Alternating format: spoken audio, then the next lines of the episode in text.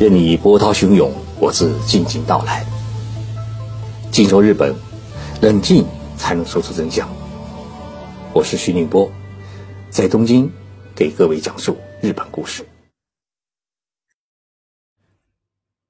最近一段时间，在我们中国国内的网络上面啊，流传着两个视频，一个是日本的火山大喷发，另外一个就是日本将要发生九级大地震。所以这几天，在我的微信公众号和《金说日本》节目上面，有不少的听众朋友给我留言，问徐先生：日本到底会不会发生九级大地震？我是很理解这些听众朋友的心情，尤其是自己的孩子在日本留学的，或者亲戚朋友有在日本工作生活的，还有想到日本去旅游、想移民日本的，那么大家自然会关心这一事关生命的大灾难。尤其是这几天啊，土耳其、叙利亚发生大地震，造成了数万人的遇难。那么，万一这些灾难落到自己的在日本的亲人身上，那该怎么办呢？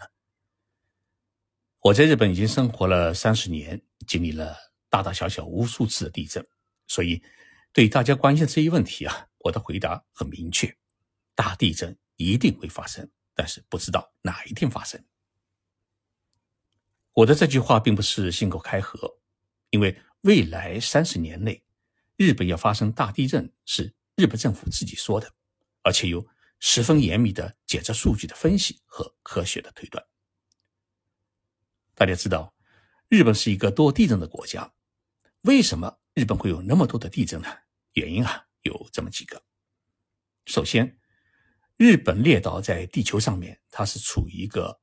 非常特殊的一个地质构造的位置，也就是说，在日本列岛的底下有太平洋板块、菲律宾板块、欧亚大陆板块，还有北美板块。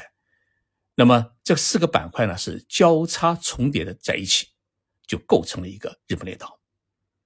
那么整个地球共有十多个板块，日本就占了四个。于是哪一个板块呢稍微松动一下，都可以让日本列岛啊。抖一抖。正因为如此，日本历史上面遭受过无数次大地震的袭击。最近一次啊，就是在二零一一年的三月十一号的东日本大地震，震级是达到了九级。因为发生在海底，所以掀起了三十多米高的海啸，结果呢，摧毁了日本东北地区沿太平洋一侧的许多城市，造成了两万人的死亡和失踪，还闹出了。福岛第一核电站在遭遇海啸的冲击之后，最终导致核泄漏的严重问题。日本啊是一个小国家，它的面积只有世界的百分之零点二五，但是呢，每年发生地震的次数却占到了全球的百分之十八点五，也就是全球的五次地震当中的一次是日本发生的。那么，日本气象厅的。监测数据称，二零二一年，日本共发生了两千零二十四次地震，震级都在一级到七级之间。平均每个月呢，会发生一百六十九次地震。所以，生活在日本列岛上的人们啊，对于地震，他有一种天生的免疫力。一般发生四级以下的地震，该干嘛还是干嘛，不会夺门而逃。其次呢，日本是一个多火山的国家。日本全国共有一百十一座活火山，占全球活火山总数的百分之七。那么，活火山带给日本丰富的温泉旅游资源，也因此撬动了日本的温泉旅游热和地热的发电产业。所以，我们到日本去啊，大家都喜欢去泡温泉，就是借助了这个火山国家所特有的这种温泉资源。但是呢，火山的喷发也会造成人员伤亡和财产的损失。如果与大地震联动的话呢，它的损害力就更大。那么，日本最近的一次火山灾害呢，是在二零一四年九月二十七号中午发生的，地点呢是在长野县的玉月山。玉月山是一座活火山，但是呢，当时由于没有预警，结果造成了五十八名登山客死亡，五人失踪。而最新的一次火山喷发是在这个月的二月十四号。呃，下午十四点四十八分，位于鹿儿岛县的樱岛发生了火山喷发，它的烟尘啊是高达两千四百米。樱岛是日本目前最大的一个活火山，一年啊都会有几次的喷发，但是它因为远离居民区，所以每一次的喷发都没有造成人员伤害。正因为日本是一个多地震的国家，所以日本从政府到民间就建立了许多的地震研究与监测机构。尤其是日本政府专门成立了由地震研究专家组成的地震调查委员会，它是直属于首相官邸。还有一个呢，是日本文部省管的一个地震调查研究推进本部。另外呢，哎，东京大学、京都大学等著名的国立大学都有专门的地震研究所，而民间的地震的研究和预测机构就很多。同时呢。日本政府每年呢，它都会发布全国各地的地震发生的概率。那么最有权威的发表是日本政府的地震调查委员会的报告。那么这个委员会呢，在今年的一月十三号发表了日本全国各地地震发生概率的报告书。这份报告书呢，特别提到，在今后四十年内，日本的南海沟地带将会发生。八至九级的特大地震，而且发生的概率是达到了百分之九十。也就是说，这个八到九级的特大地震在未来四十年当中一定会发生。那么，南海沟地震带，哎，它的位置在于什么地方呢？它是从静冈县的伊豆半岛一直延伸到九州地区的日向滩近海，也就是说，靠近福冈县的地方。这个地震带呢，涵盖了名古屋。京都、大阪、神户、广岛、福冈等中心城市，那么这些城市大家都比较熟悉。这城市呢，哎，不仅是日本主要的经济区域，更是人口密集的地区。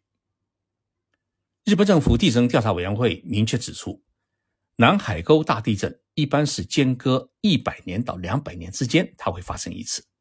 那么最近的一次地震是在一九四四年和一九四六年前后发生的，其中。一九四四年的东南海地震的震级为八点二级，死亡与失踪人数为一千两百二十三人；而一九四六年的南海地震震级为八点四级，死亡与失踪人数为一千四百四十三人。日本政府的地震调查委员会还称，如果南海沟地带呢发生七级以上大地震的话，那么它会造成怎样的灾害呢？它会引发十米以上大海啸，预计呢死亡人数会达到六十二万人，同时将会有两百三十万栋房屋倒塌。以上日本政府的这一发表，大概就是目前中国国内传的最多的日本将要发生九级大地震的消息的来源。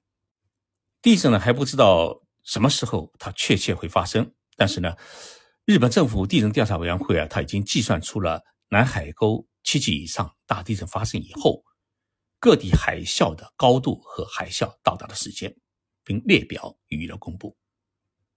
这样呢，你就可以知道地震发生以后，自己应该在多少时间内逃离低海拔地区。同时呢，也可以知道自己以后啊建房也好，买房子也好，它的安全的高度应该在多少。除了以上所说的南海沟大地震之外呢，日本政府的地震调查委员会也预测了东京首都圈在未来三十年内发生七级大地震的概率也达到了百分之七十。而一旦发生这样大地震的话呢，哎，整个东京首都圈估计会有两万三千人死亡，六十一万栋房屋被毁。节目听到这里以后啊，大家一定会纳闷。日本政府它为什么要提前预警预报这些地震在未来几十年内会发生？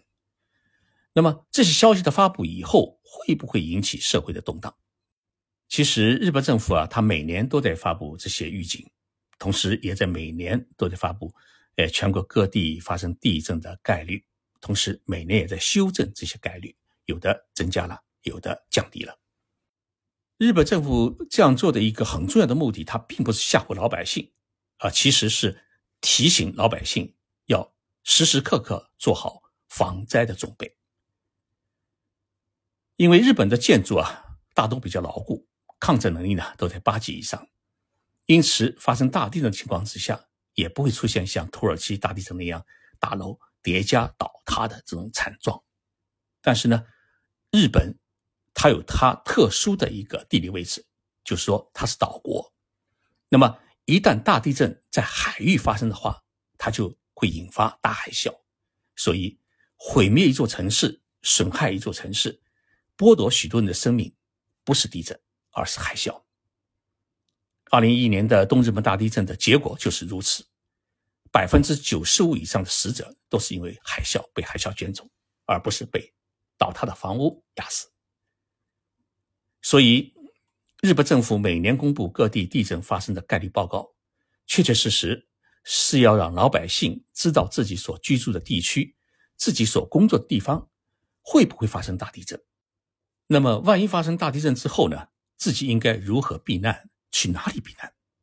如何提前准备好避难物资？那么，在造房子也好、买房子的时候啊，如何选择安全的地段？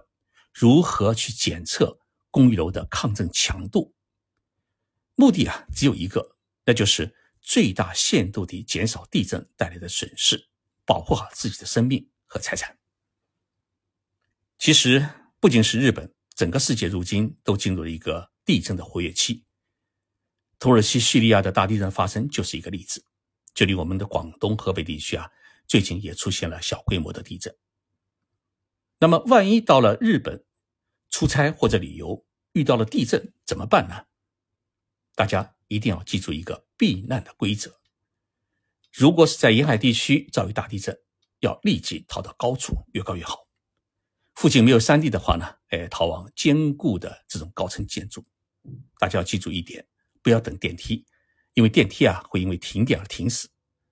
要爬楼梯，爬到高层，最好在五层楼以上。如果是在内陆地区遭遇大地震，要赶紧跑到空旷的地区。一般情况之下，各地的中小学校和公民馆都是政府指定的避难场所，在那里呢，储备有食品，还有电源，还有这个无线信号。另外，日本有很好的全国地震监测警报系统，一旦地震发生以后啊，电视台会在一到两分钟之后，会立即用快讯报道。地震的震源、震级会不会发生海啸？同时呢，日本的手机也会发出地震的速报。大家呢留意这些地震信息，就不会紧张，知道自己所处的地方是不是安全。简单来说，只要有足够的防灾的意识和防灾的知识，完全有可能在日本遭遇大地震时保护好自己。节目的最后啊，我来回答吴山先生的一个提问。他的问题是。日本什么时候可以开放中国人的旅游签证？哎，这个问题的回答有些难度，因为日本政府已经开放了旅游签证，但是呢，前不久日本政府在对待中国入境者的核酸检测的问题上面，我们中国政府认为日本存在着歧视的做法，因此呢，目前没有将日本列入我们中国公民推荐旅游的国家的名单，所以大家还需要等待一段时间。估计到今年的五月、六月份啊，情况会有所好转。